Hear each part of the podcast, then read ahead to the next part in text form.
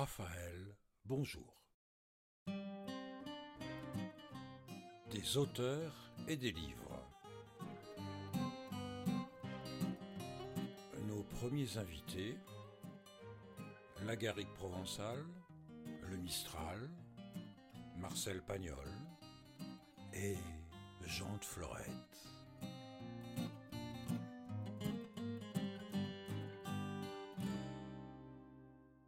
Septième épisode. Il passa d'abord chez le boulanger. On lui dit qu'il pétrissait au fournil. Il demanda alors à la boulangère si elle n'avait pas un peu de tisane des quatre fleurs, parce qu'il avait de terribles crampes d'estomac depuis deux jours.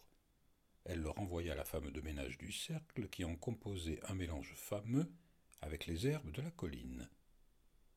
Il s'arrêta au fournil et confia son fusil au boulanger, en le priant de le remettre au facteur le lendemain matin afin qu'il le portât à l'armurier de Saint-Marcel pour remplacer la mire, qu'il avait, dit-il, perdue dans la colline. Oh malheureux, dit le boulanger, il ne pourra pas te rapporter avant au moins une semaine. Comment tu vas faire sans fusil pendant sept jours Il faut que je me repose, dit Piqueboufigue. Je ne sais pas ce que j'ai. Mon estomac est tout à l'envers, et la tête me tourne. J'ai mangé des champignons avant-hier. C'est peut-être ça. Ah, pourtant, je les connais bien. Ça arrive, dit le boulanger. Ça arrive que les bons fassent du mal. Quand ils poussent sur un endroit où il y en a eu des venimeux, ça vous tue pas, mais ça vous dérange. Il alla ensuite au cercle et traversa la partie de boule d'une démarche incertaine. Les joueurs lui demandèrent ce qu'il avait, et il décrivit les champignons suspects. Cependant, Philoxène le forçait à boire un petit verre de chartreuse pour calmer les crampes qui le pliaient en deux au beau milieu d'une phrase. Il repartit, son paquet d'herbes à tisane sous le bras. Le lendemain matin à l'aube, il fit la tournée de ses douze pièges. Il avait pris trois lapins, dont un très gros mâle qui gigotait encore, en tirant sur ses pattes brisées. Il l'acheva, d'un coup de tranchant de la main derrière les oreilles, et dit avec plaisir C'est celui-là qui me fallait. Puis regarda le lapin, et lui dit en provençal ces mots mystérieux Oh pauvre mâle, c'est un piège qui t'a pris, et maintenant, le piège, c'est toi. Il le déposa dans la grande armoire, puis les mains dans les poches, y prit le chemin des collines.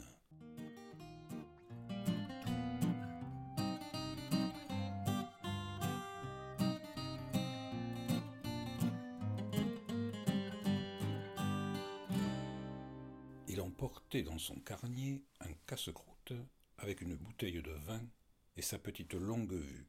C'était une vieille lunette de marine qui lui servait d'ordinaire à surveiller l'arrivée possible des gendarmes. Se glissant, de vallons en ravin, il gagna le bord du plateau du solitaire et s'installa entre deux blocs de roches, derrière un cade d'où il pouvait surveiller le paysage du côté des ombrés.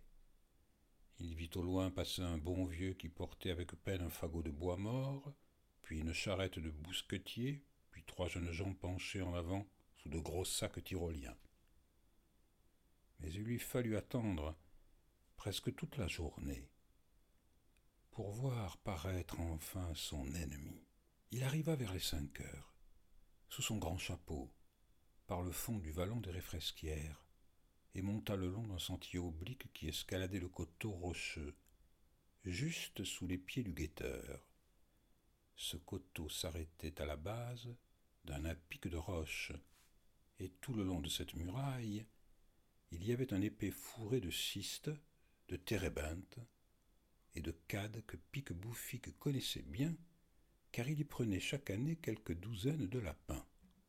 Le Siméon pénétra sous la haute broussaille. Pique-Bouffigue ne le voyait plus, mais il surveillait la pointe des branches.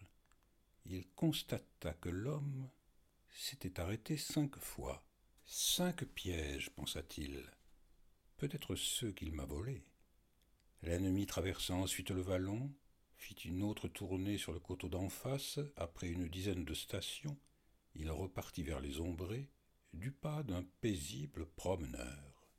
Quand il eut disparu derrière la crête, Pique-Bouffigue attendit encore un bon moment, puis ayant replié sa lunette, il descendit par une cheminée et refit la première tournée de l'étranger. Il découvrit sans peine cinq pièges à lapins, et la façon dont ils étaient tendus le fit sourire de pitié. Oh bonne mère, et dire que c'est peut-être les miens. Ils doivent avoir vergogne, les pauvres.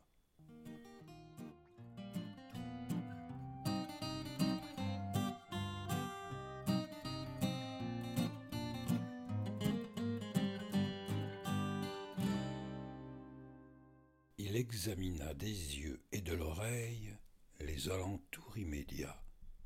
Puis il s'approcha de la base élargie d'une fente qui s'ouvrait dans la pique et s'y glissa les pieds en avant.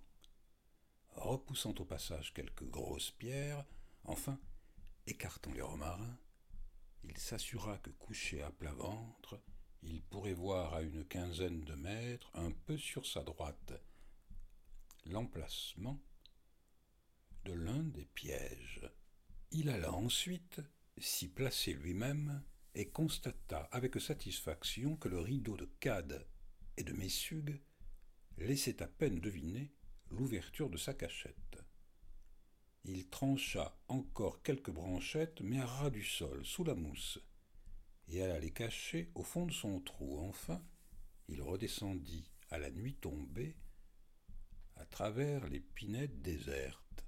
Quand il arriva au romarin, il ferma ses volets et prépara une omelette aux tomates qui remplissait toute la poêle. Il la mangea de grand appétit, mais il ne se permit qu'un seul verre de vin. Il prit ensuite sa petite gourde et la remplit aux trois quarts de café, qu'il compléta avec de l'eau-de-vie de mar. Enfin, il mit le beau lapin mort dans son carnier, prit sous son bras le vieux fusil chargé, souffla sa lampe et ressortit sans bruit sous les étoiles.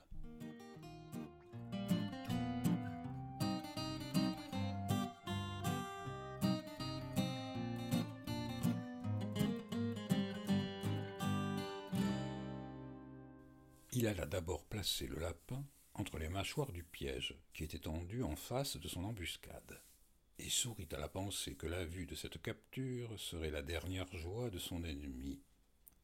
Puis, il installa dans la crevasse un lit moelleux d'herbes sèches et de menthe poivrée, et passa une nuit délicieuse.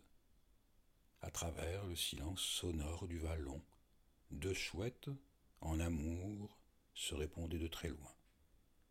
Les sauterelles vertes crissaient dans les lavandes, un heureux grillon faisait vibrer son cri d'argent, et Pique-Bouffigue nageait dans une joie sereine à la pensée que tout était prêt pour un assassinat indispensable, juste, moral et plaisant.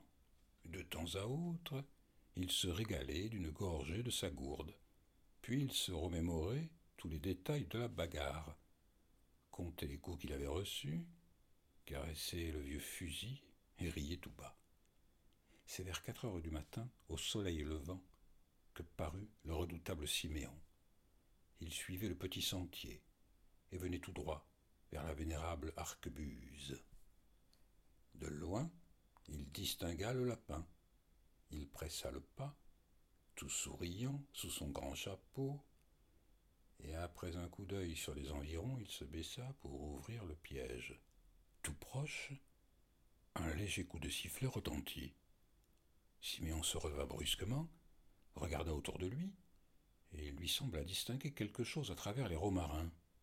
Un petit rond noir, surmonté d'un œil grand ouvert. Un éclair rouge. Une détonation assourdissante. Alors, il salua profondément.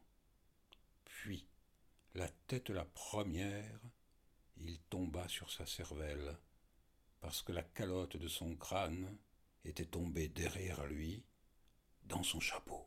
C'était Raphaël, des auteurs et des livres. Les Pour connaître la suite de Jean de Florette, abonnez-vous au podcast. À la prochaine fois. Et durant le confinement, j'essaierai de vous apporter un peu de soleil provençal avec un épisode par jour.